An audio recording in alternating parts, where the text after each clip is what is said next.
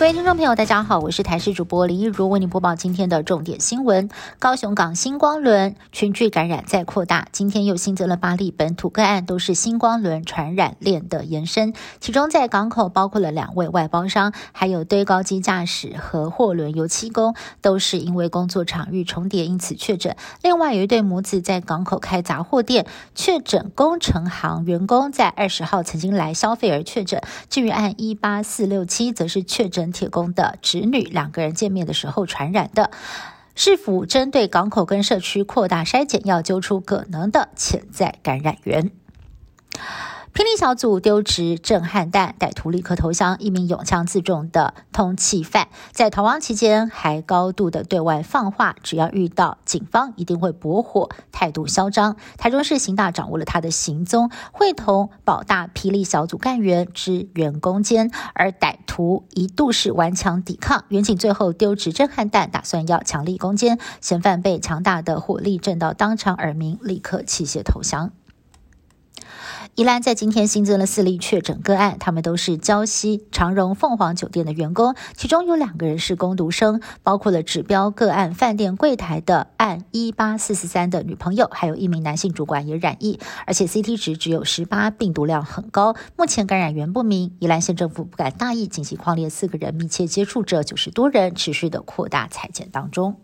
陈时中强调，目前并没有扩大的状况，不过就怕足迹有所重叠。宜兰礁溪国中筛检站在今天早上不到九点就将近百人来快筛了。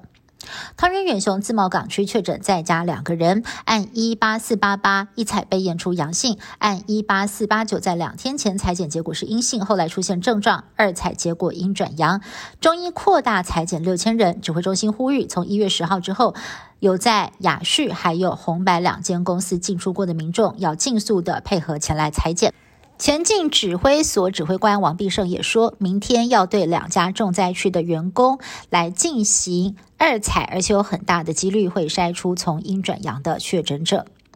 今天主会中心宣布维持警戒二级警戒到二月七号，口罩加严措施从桃园扩及全国，除了少数例外情况，外出一律要全程佩戴口罩。但是就怕疫情控制不住，有官员认为二级不够，建议把疫情的热区桃园市单独升三级。但是专家认为，如果只把桃园升级，恐怕会引发桃园的民众大迁徙。到时候恐怕会让疫情扩散的更快，而医生也建议了民众可以自我防疫升级，年节这段期间缩减社交活动，也不要去人挤人的地方，对疫情也会有所帮助。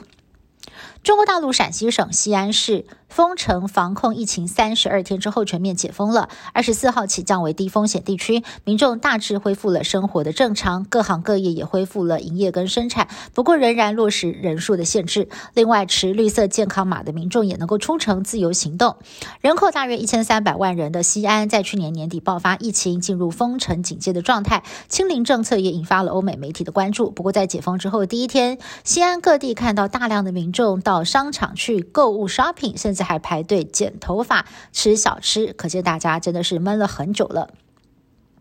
欧洲今年有机会结束疫情吗？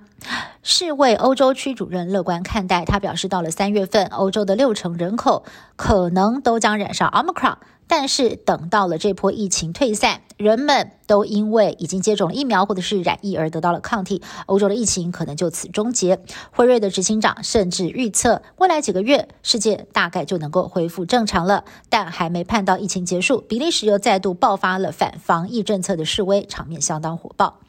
以上新闻是由台视新闻部制作，感谢您的收听。更多新闻内容，请您持续锁定台视各界新闻以及台视新闻 YouTube 频道。